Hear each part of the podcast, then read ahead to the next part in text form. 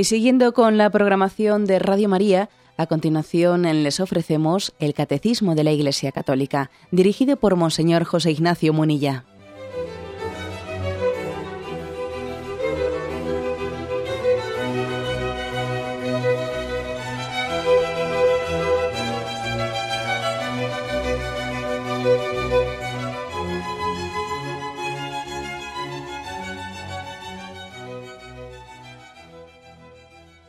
Cordial saludo a todos los oyentes de Radio María.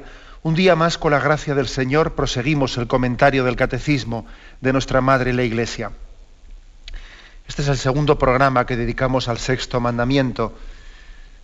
En concreto, comentamos a partir del punto 2332. Dice así este punto. La sexualidad abraza todos los aspectos de la persona humana en la unidad de su cuerpo y de su alma. Concierne particularmente a la afectividad, a la capacidad de amar y de procrear, y de manera más general a la aptitud para establecer vínculos de comunión con otro. Estamos pues poniendo las bases, el catecismo, antes de entrar pues, en aspectos concretos de la moralidad de la sexualidad, está poniendo eh, las bases de cómo entendemos ¿no? Con qué finalidad eh, creó Dios la sexualidad. En el programa anterior hablábamos de cómo hemos sido creados en un proyecto de amor. El hombre ha sido creado para amar.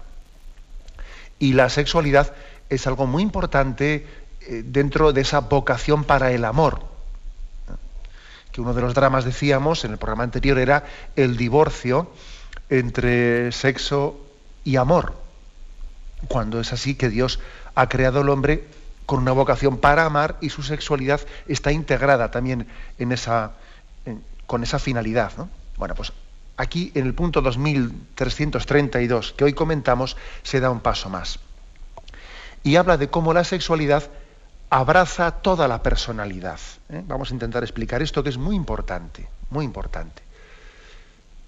El sexo no es algo que el hombre tiene, no, es algo que el hombre es. Yo soy hombre o soy mujer. No es que yo tenga sexo femenino o yo tengo sexo masculino.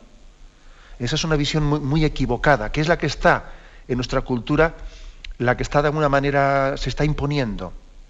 Y es una, gran falacia, es una mentira antropológica. El sexo no es algo que se tiene, es algo que se es. Se es hombre, se es mujer. Esto esto parte, dice aquí el catecismo, de nuestra visión de unidad de cuerpo y alma. ¿eh? Voy a empezar por explicar un poco esto. ¿eh? Porque nosotros en nuestra concepción cristiana, que por cierto la concepción cristiana, pues es que claro, yo creo que coincide, no es distinta de la concepción natural, ¿no? Pero es verdad que la revelación cristiana nos da un plus de conocimiento y de interpretación de la propia naturaleza. Es como si tuviésemos, gracias a la revelación, pues unas eh, gafas especiales, unas gafas para ver eh, lo que la naturaleza es con más claridad, sin que esas ciertas diotrías que a veces pues, tenemos nos impidan ver la realidad. ¿no? O sea, la revelación nos, nos permite conocer con más claridad el mensaje de la propia naturaleza. Bueno, os digo que nosotros hablamos de la unidad de cuerpo y alma. Unidad de cuerpo y alma. La visión cristiana la visión cristiana se mueve entre algunos errores de los cuales tenemos que distanciarnos.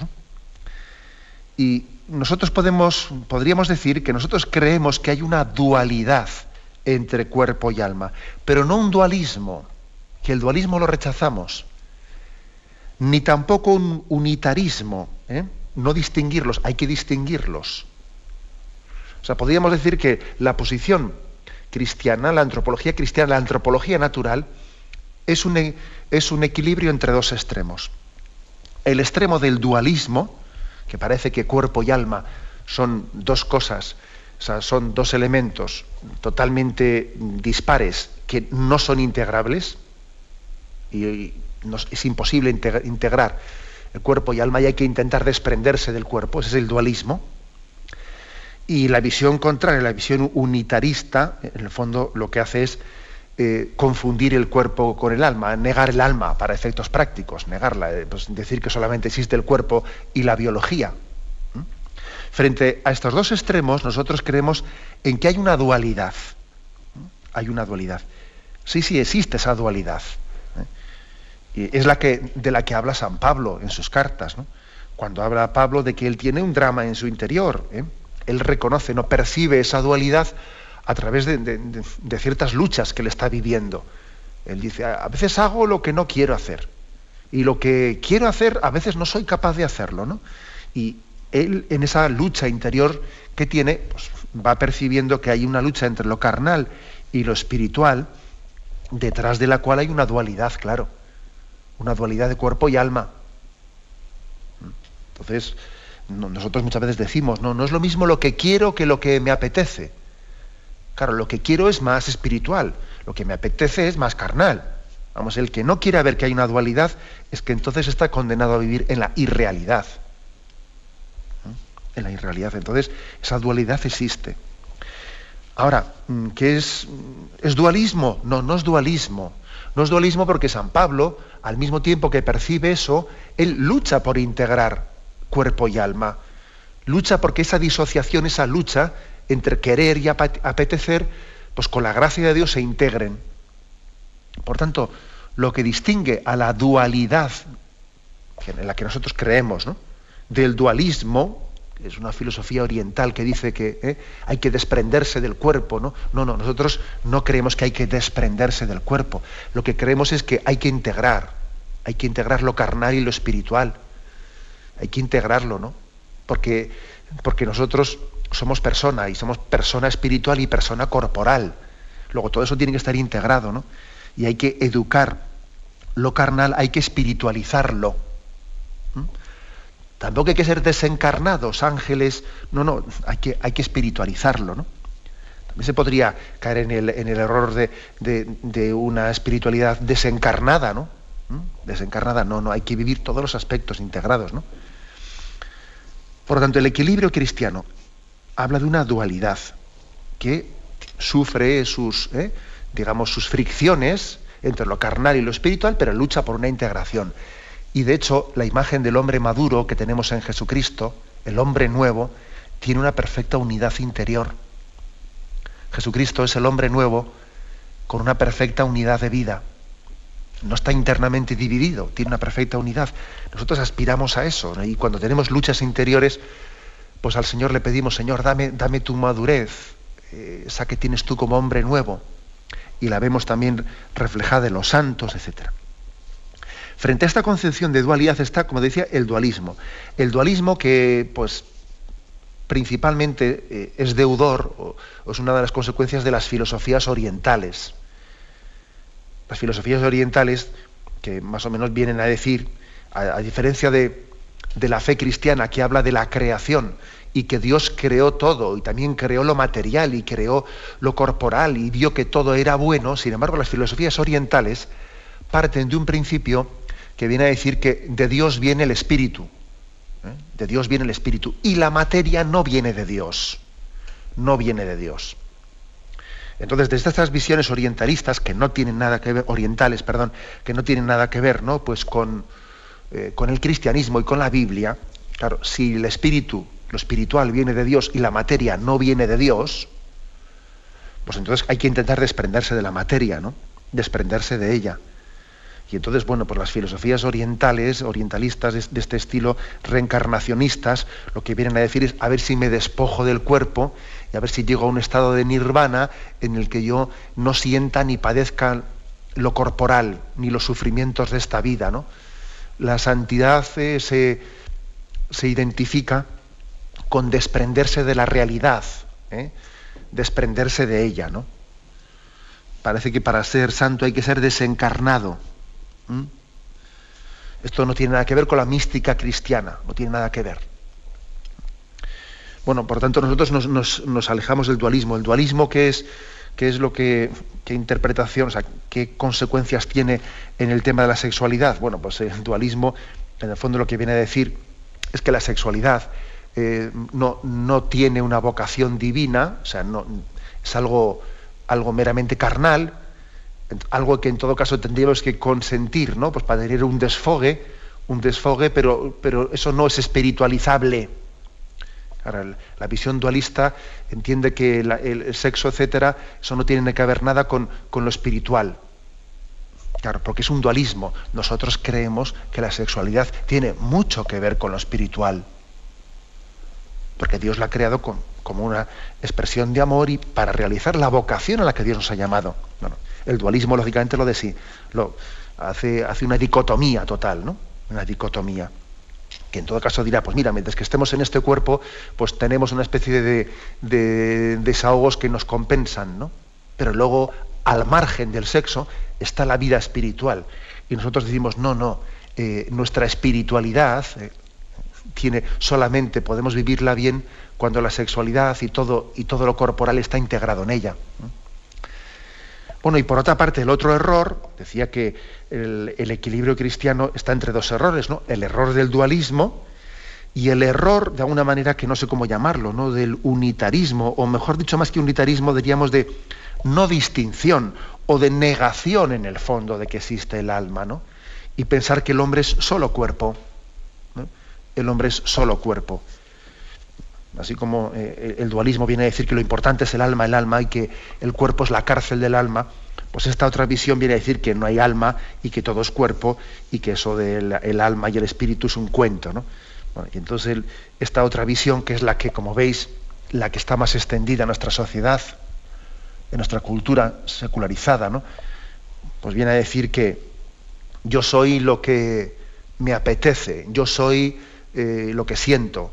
Eh, es decir, en el fondo es como supeditar la voluntad y la inteligencia a las pasiones. Aquí lo que manda en el hombre son las pasiones, ¿no? Lo que me apetece, el placer, etcétera, etcétera, ¿no? Mis, mis tendencias compulsivas, eso es, eso es el hombre, ¿no? Eso es lo que manda.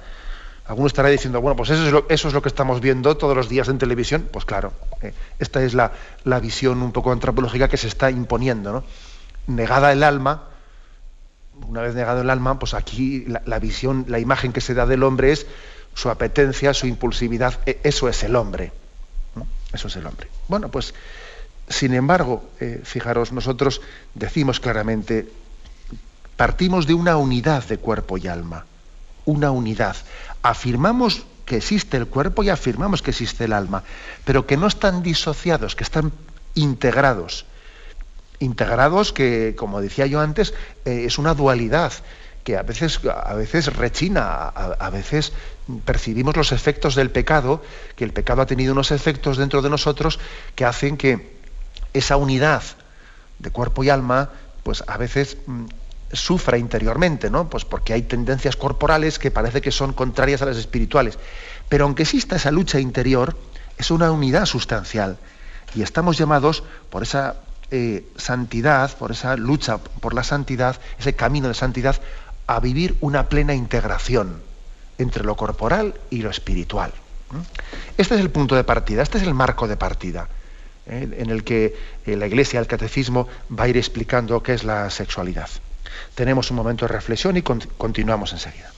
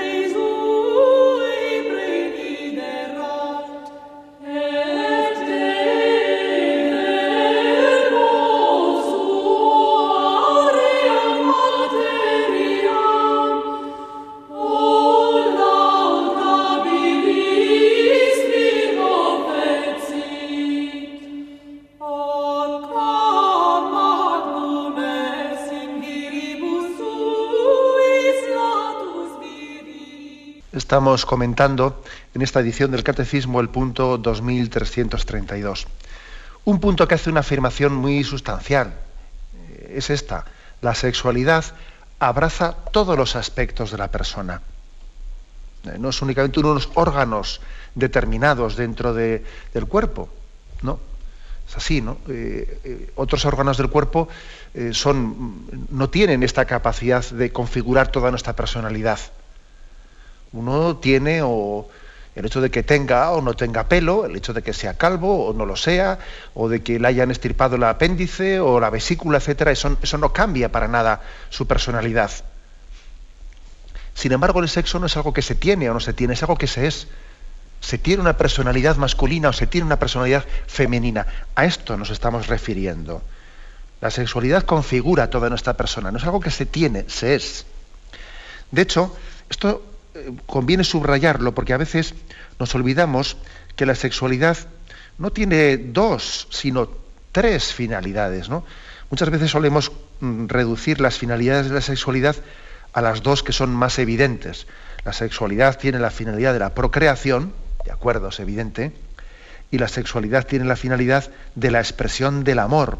¿eh? Es evidente, ¿no? Esa es la expresión matrimonial en el abrazo de amor.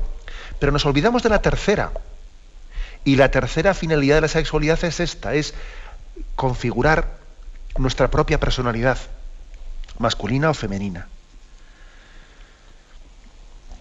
Podríamos decir que uno, hasta tal punto esto es así, hasta tal punto la sexualidad configura nuestra, nuestra, nuestra personalidad, que se, que se puede decir, se llega a decir, ¿no? que uno, por ejemplo, piensa en masculino o en femenino, o siente ¿eh? en femenino en masculino.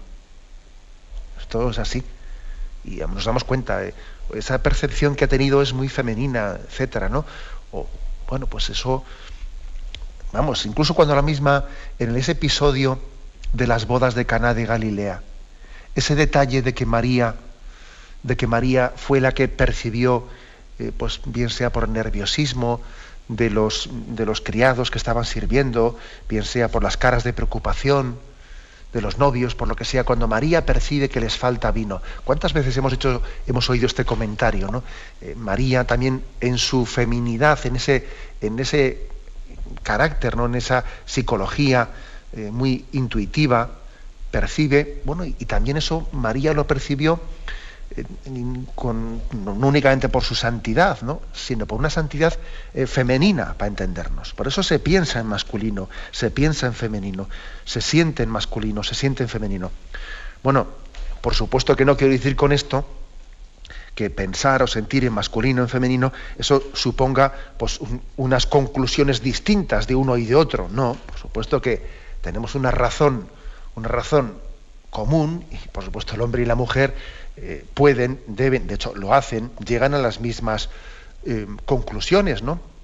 Pero con matices distintos, iluminando aspectos en un caso y en otro caso, lógicamente la razón tiene una lógica, ¿no? Y esa lógica tiene unas conclusiones que, que sustancialmente son las mismas e independientemente de que sea hombre y mujer quien las realice, pero con matices distintos, con colores distintos, que enriquecen tremendamente en nuestra vida.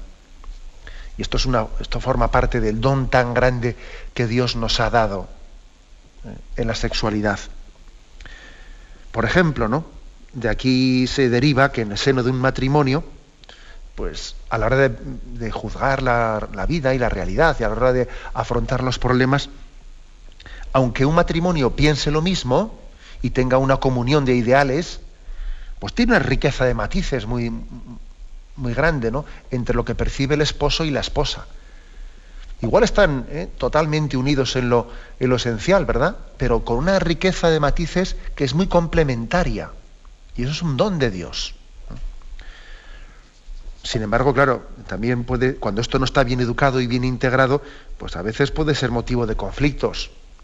Pues porque en vez de ver una riqueza de matices, pues a veces por nuestro pecado y por nuestra mente obtusa, pues vemos, no nos aguantamos y, no, y en vez de darle gracias a Dios porque mi esposo o mi esposa me está dando un punto de vista que enriquece el mío, etcétera, pues a veces no nos aceptamos y hacemos de esa riqueza y de esa diversidad un objeto de conflicto, eh, un, tormento de enfrentamientos, ¿no? Por el mismo principio, dependiendo ¿no? de nuestro grado de madurez, puede ser origen de, puede, estar ocasionando, ¿no? Pues una, eh, una riqueza, un encuentro, o puede estar también ocasionando pues, pues, pues, un auténtico enfrentamiento y un tormento. ¿no? O sea, por esto entender este principio es muy importante. Entender lo que es que es así, que creacionalmente Dios lo ha hecho así. Ha hecho así que, la sexualidad configure toda la personalidad.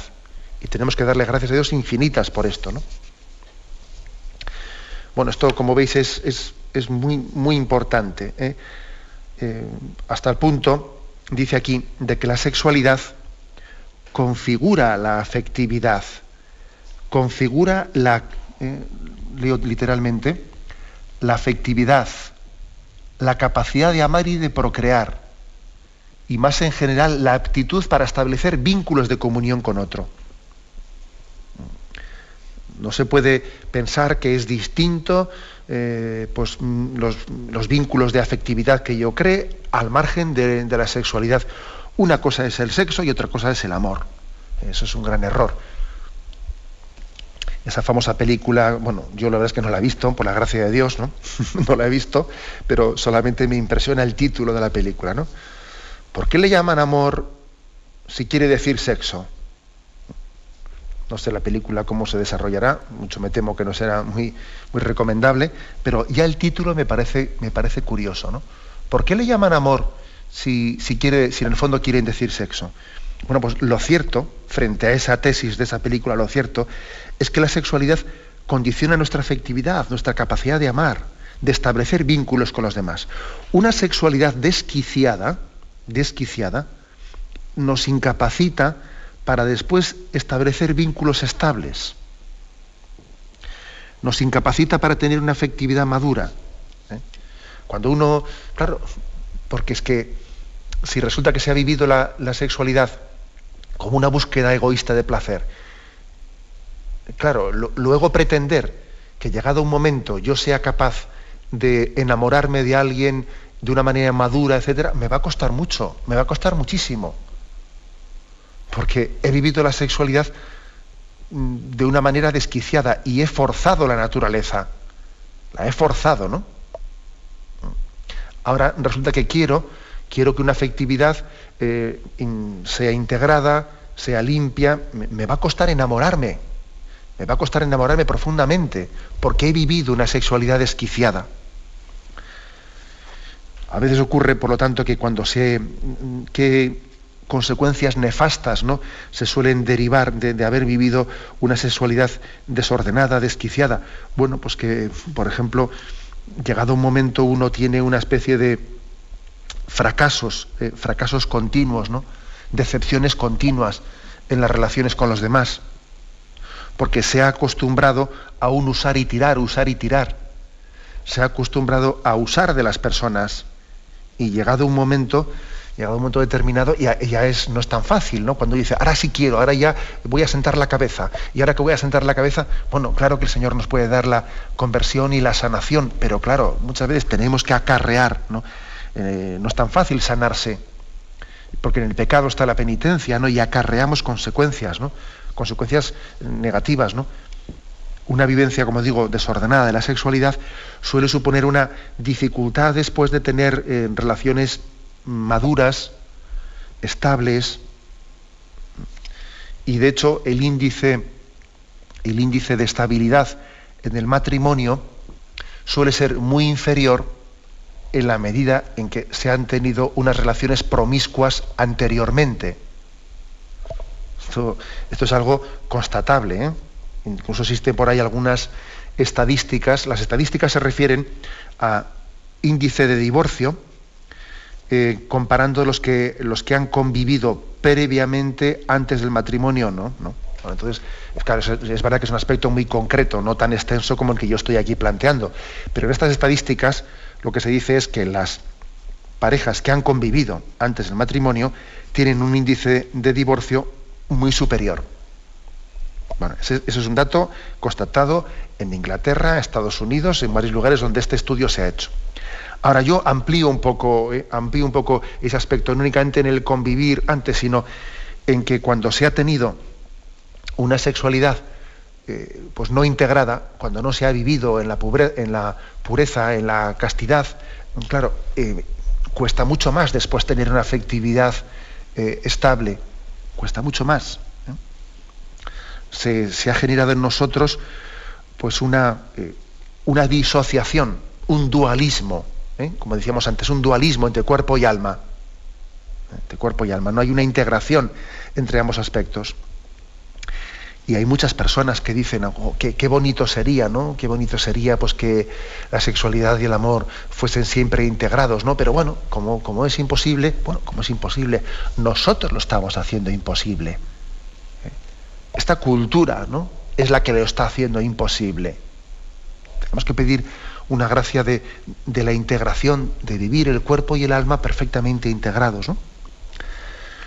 Mm, incluso fijaros que dice que una sexualidad, eh, la sexualidad puede eh, incluso hasta afectar a la comunicación con, con los otros, hasta, hasta la capacidad de comunicarse, de tener comunión con nosotros.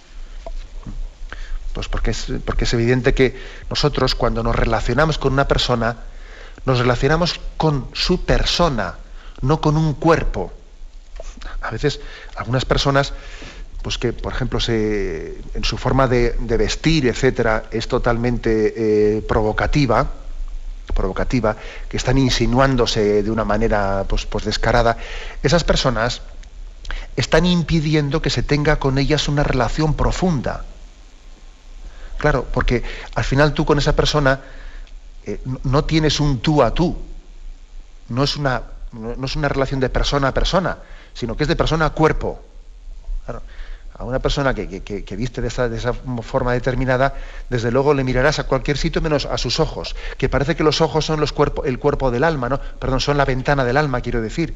Entonces, en vez de entrar en su mundo interior, estarás entablando una relación con un cuerpo pero no con una persona. Entonces, este ejemplo concreto que pongo nos ilumina para que entendamos cómo de, una sexualidad vivida, ¿no? vivida equilibradamente, depende que hasta aprendamos a relacionarnos como personas o no. Es, es, un ejemplo concreto, pero como, como veis, el sexo no es algo que se tiene, configura toda la persona.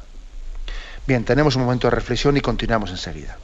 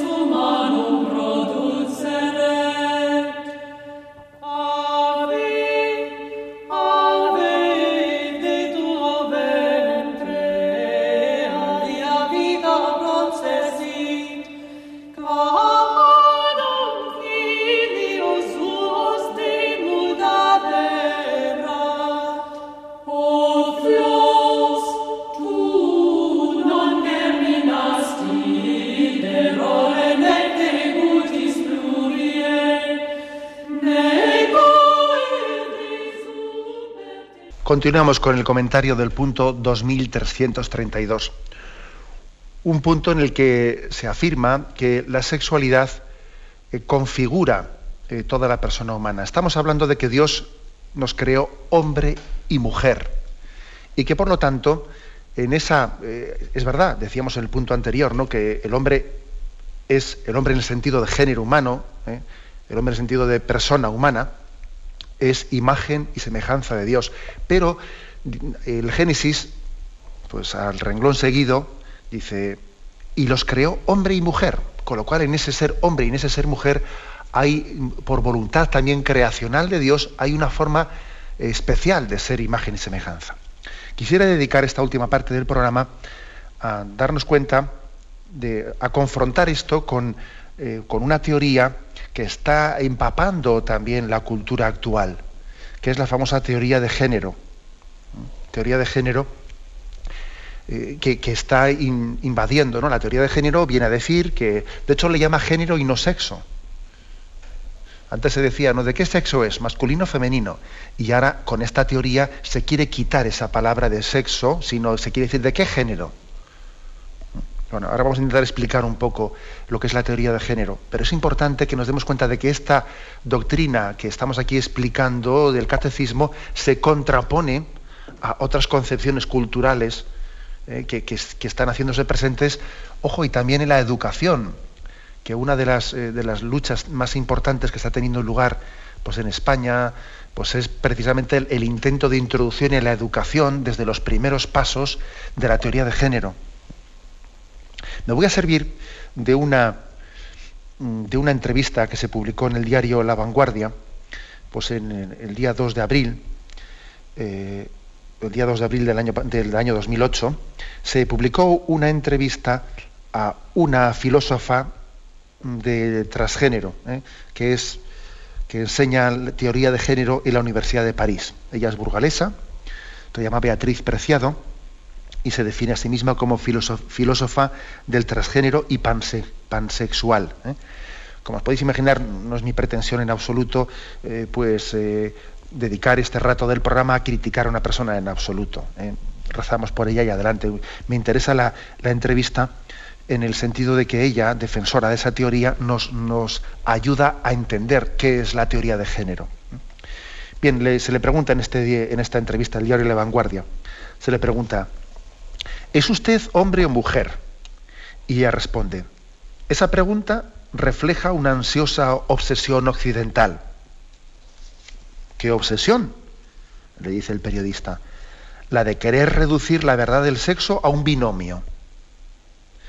Y le dice el periodista, bueno, pero es que hay hombres y mujeres, ¿no?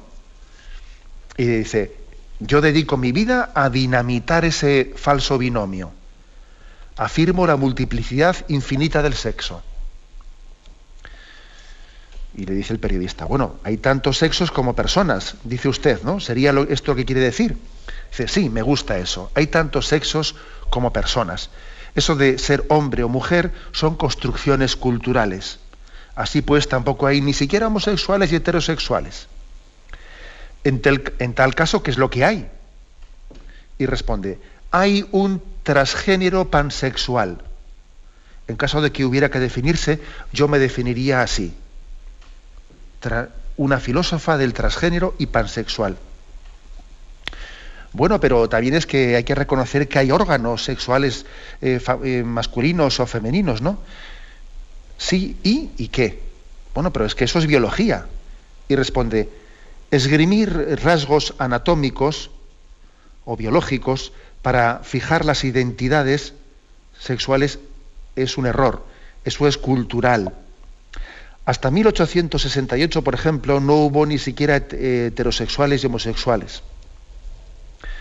Ah, ¿no? Son términos eh, que fueron formulados en aquel tiempo por Kertenbeny. Antes había prácticas sexuales varias, médicos y juristas parcelaron nuestra anatomía igual que los teólogos hacían con la divinidad. ¿no? ¿Y con qué criterios lo hicieron? Dice, visuales en principio, el aspecto anatómico discriminaría a hombres y mujeres, y si algún cuerpo no encajaba bien con una u otra forma, pues entonces era, era un monstruo, una, una patología, ¿no? Intentaron como encajonar a todo el mundo en dos grupos. ¿Y eso se ha superado? Dice, mire a mi amigo Thomas Bait, ¿eh? y pone, propone aquí en esta entrevista a un conocido suyo, este Thomas Bait, pues como, ejemplo. Dice, él expresa que esa idea de sexo como binomio es solo una falsilla, que el sexo no existe. Eh, se refiere con su amigo Thomas Bait a ese hombre embarazado. Dice, sí, ese cuerpo que la vista condicionada definiría como hombre de pelo en pecho, con su vistoso embarazo que le definiría como mujer es solo mi amigo dinamitando el dichoso binomio de hombre y mujer. Tomás se siente hombre, tomó testosterona y eh, extirpó los pechos, pero mantuvo órganos reproductores con los que concebir un hijo por inseminación. Es estupendo.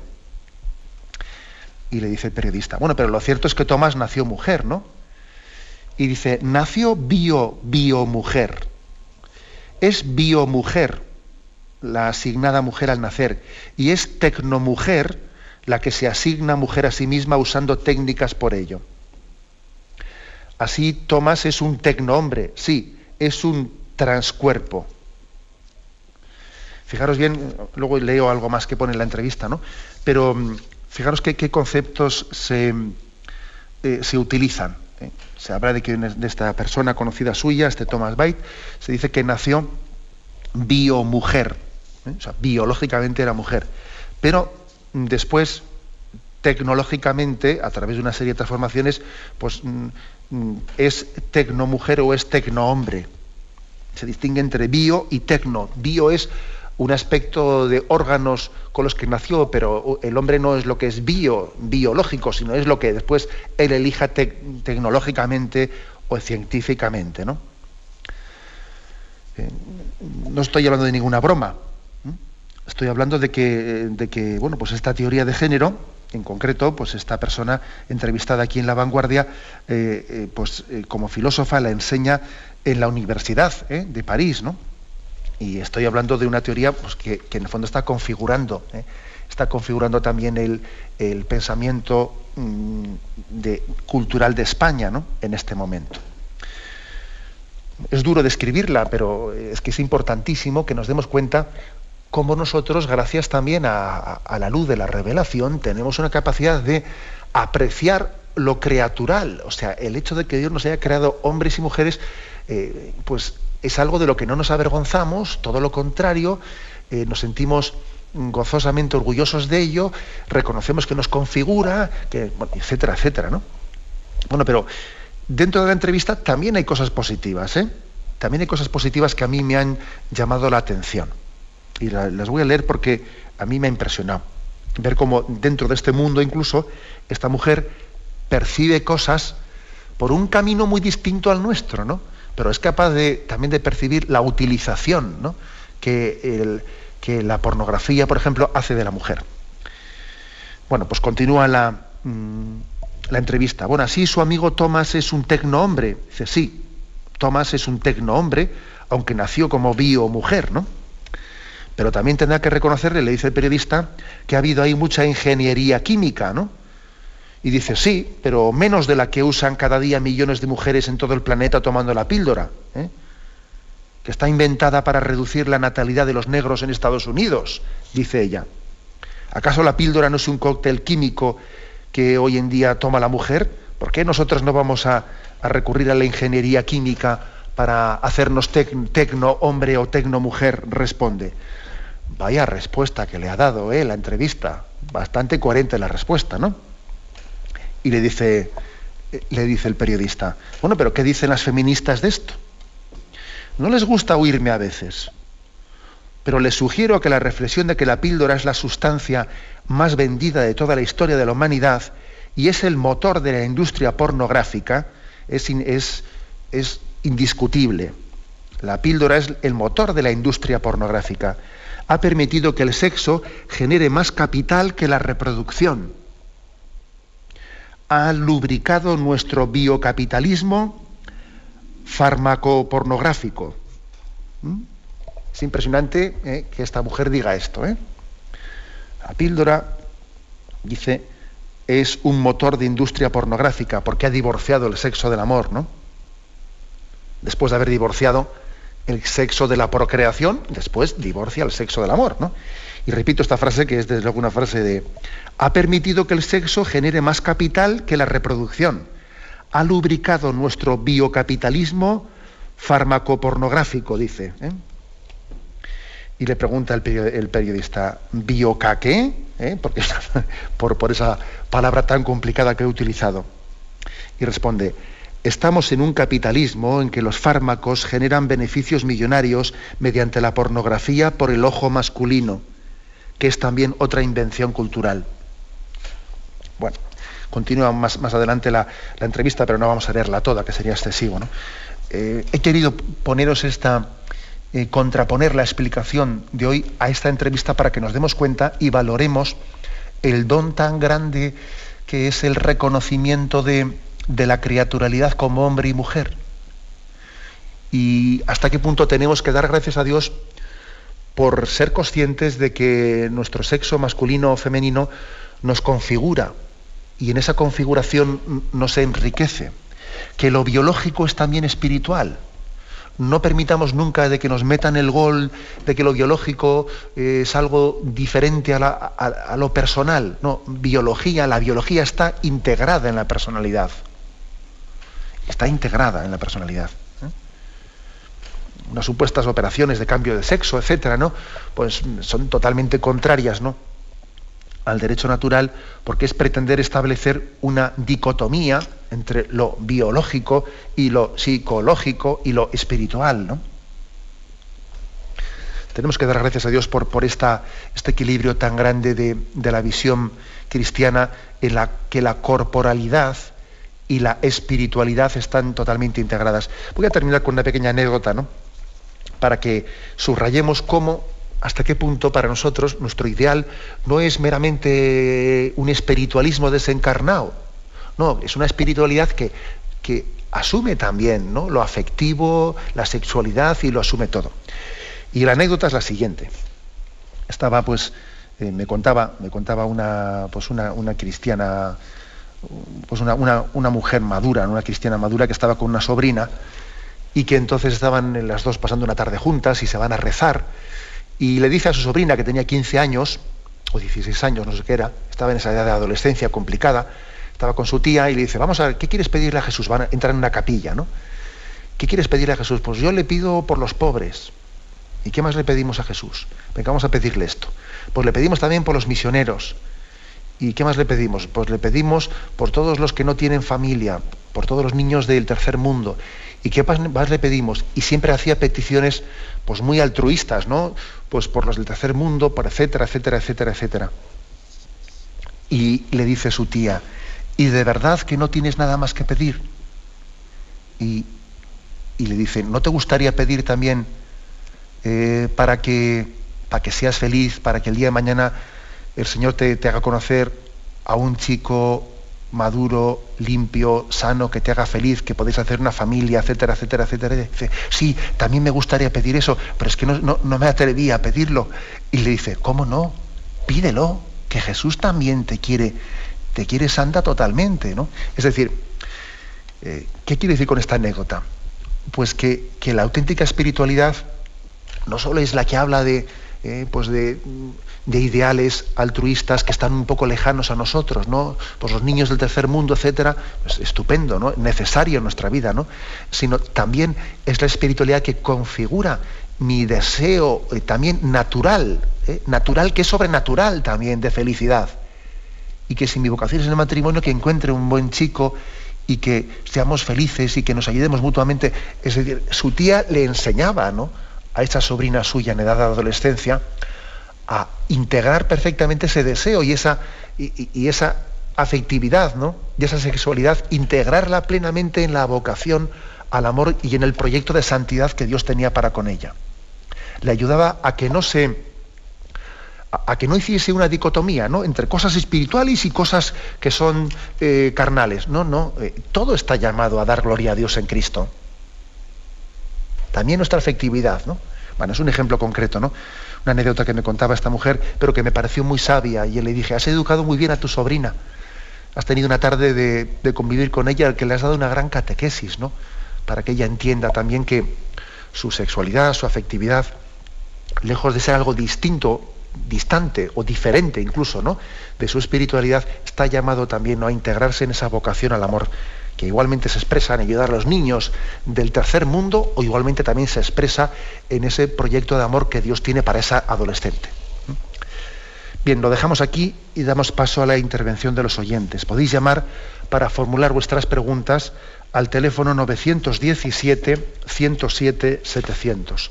917-107-700. ¿Le gustaría tener sus programas favoritos de Radio María en CD o DVD? Ahora es posible.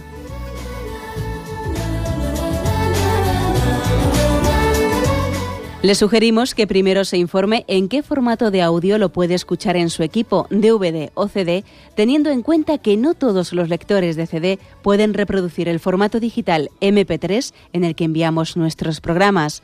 Y luego, si quiere en su casa esos programas que tanto le gustan, solo tiene que escribir una carta a Radio María, Paseo Lanceros 2, primera planta 28024, Madrid indicando si lo quiere en CD o DVD y cuántos programas. También le rogamos que escriba su nombre, dirección y no se olvide de facilitarnos un teléfono de contacto para cualquier duda que nos surja.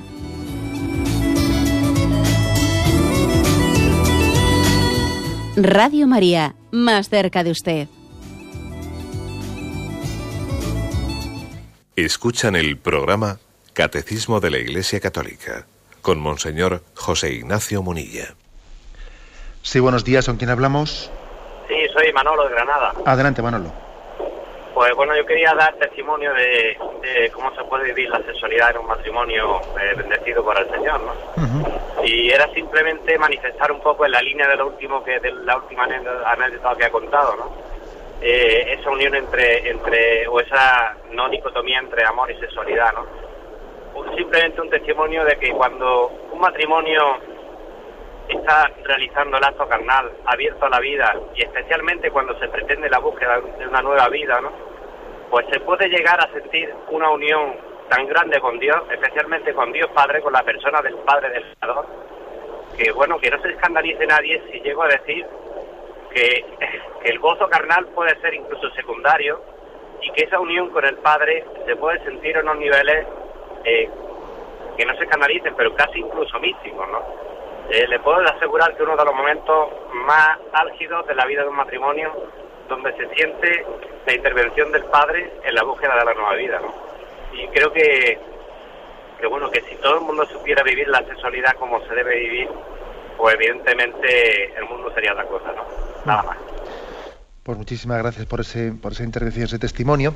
Voy a decir que hoy, hoy día 28, es día de Santo Tomás de Aquino, y Santo Tomás de Aquino, que sabéis que es uno de los grandes pues, pensadores, filósofos y teólogos que ha, configurado el pensamiento católico, él tiene una reflexión que a mí me, me, impactó cuando la leí, y él dice que algunos, algunos han pensado equivocadamente, pues que el placer, el placer, o esa especie de, eh, sí, de, de, éxtasis de placer que Dios ha querido que tenga también la, pues, eh, la, entrega sexual, algunos piensan que no es, un, no es algo que venga de Dios, ¿no?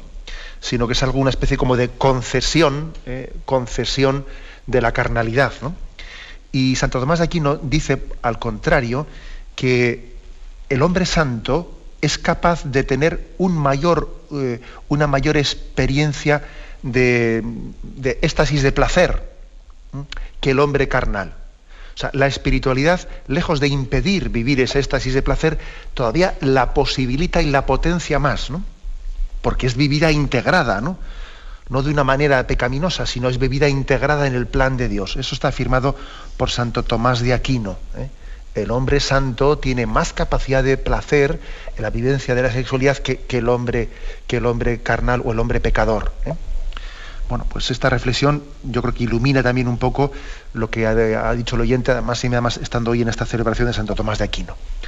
Adelante, vamos a pasar a un siguiente oyente. Buenos días. Buenos días. Buenos días, le escuchamos. Vamos a ver.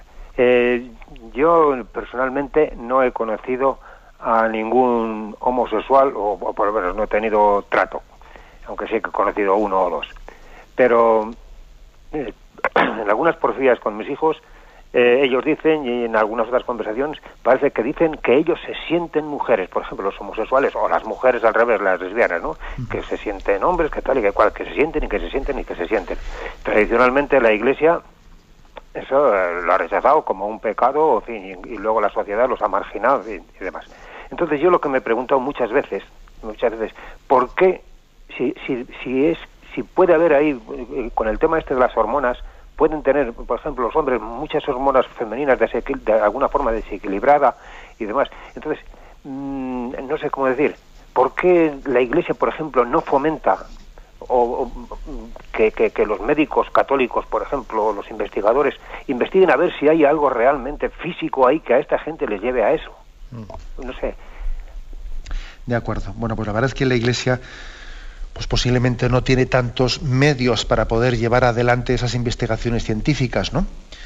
aunque es verdad también que la Iglesia eh, pues a veces tiene que poner en marcha ciertas labores que aunque no le competen a ella directamente, pues tiene que subsidiariamente meterse en algunas cosas a falta de que las autoridades civiles, que son las que debieran, pues pueden hacerlo. O sea que yo creo que, que tampoco es descabellado lo que dice usted de que también la Iglesia impulse determinadas investigaciones.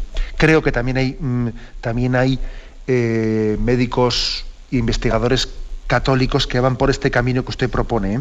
pero es cierto que hacen las cosas con mucha discreción, porque hoy en día, si hay un psiquiatra, etcétera, que trabaja estos temas, si él se publicita, si él, bueno, pues resulta que irían a por él, irían a por él, ¿no? Yo, conozco psiquiatras que ayudan a personas en estas situaciones, pero ellos mm, nos piden, por favor, que mm, les derivemos a él algunos casos con con mucha discreción sin publicitarlos, pues porque en concreto yo soy un psiquiatra que a mí me ha dicho de cómo una vez que se publicitó, pues eh, tuvo que cambiar de ciudad, eh, sus hijos fueron amenazados, etcétera, etcétera. Existe este tipo de auténticas presiones en las que un médico, un psiquiatra puede ver su vida y la de su familia totalmente comprometida por el influjo de los lobbies gays, etcétera. Esto no estoy hablando yo de ningún cuento porque conozco casos concretos en España. ¿eh? Luego, estas personas mm, realizan su trabajo, pero en la discreción. Aunque no es bien conocido, pero lo están haciendo. ¿eh? Con respecto a eso que han dicho ustedes, ese me siento, no me siento, mujer, mañana hablaremos un poco de esto, mañana hablaremos, pero como usted se puede imaginar, esto del me siento, no me refiero al me siento o me levanto, me refiero al sentirse, ¿no? Es una, eh, es una de las características un tanto, yo diría, eh, patológicas mm, o espiritualmente que muestran una enfermedad del espíritu de nuestra cultura actual. ¿eh? Es una disociación entre el sentir y el ser, entre naturaleza y persona. No puede haber una disociación entre naturaleza y persona. Yo como me persona me siento así, aunque como naturaleza sao, ¿no? Estamos en una, en una cultura mm, que, que tiende a disociar las cosas, a desequilibrarlas, ¿no? Mañana hablaremos de esto si Dios quiere. ¿eh? Pero evidentemente hay una inflación muy grande de me siento, me, apetece, me no sé qué, me no sé cuántos, ¿no?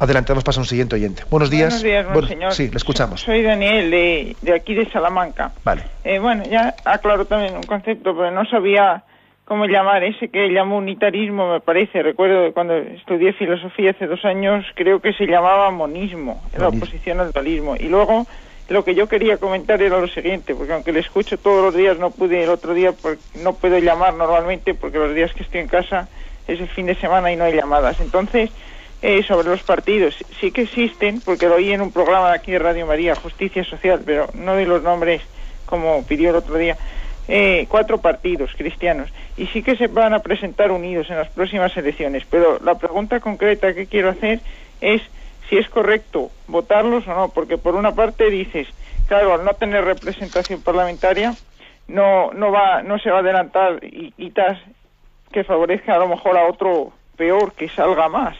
Y pero por otra parte, si no se votan nunca, nunca van a salir y con la opción del mal menor no se va adelantando nada. Entonces no sé mm. qué es lo correcto hacer. Pues mire usted, yo lo, que, lo que digo es que hay que nuestro voto tiene que ser un voto en conciencia conforme al programa de los partidos. ¿eh? Lo que no puede ser es que yo diga, voy a votar un programa con el que no estoy de acuerdo porque de esta manera igual estoy evitando no sé qué. Vamos a ver, así no hacemos nada. Nuestro voto tiene que ser eh, conforme y adecuado con el programa. ¿eh? Luego seremos mayoría, seremos minoría, seremos lo que sea, pero Dios bendice la coherencia.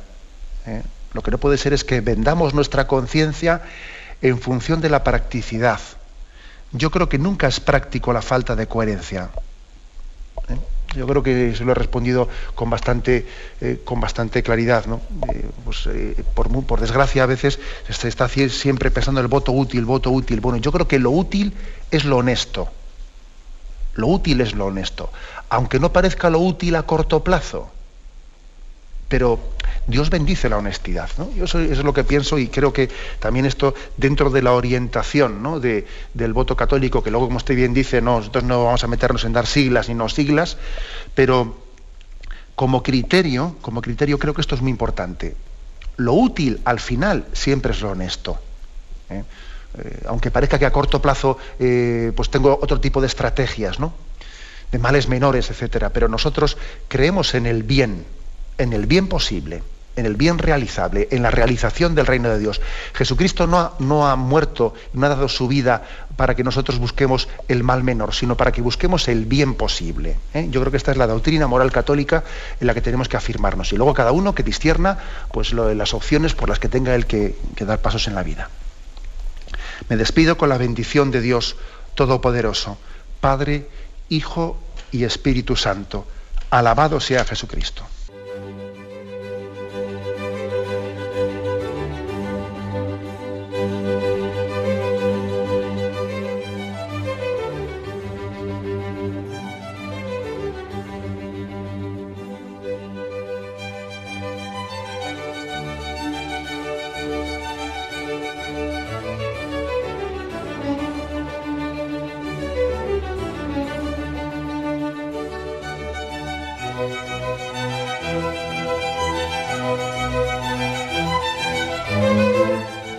Han podido escuchar en Radio María el Catecismo de la Iglesia Católica, dirigido por Monseñor José Ignacio Munilla.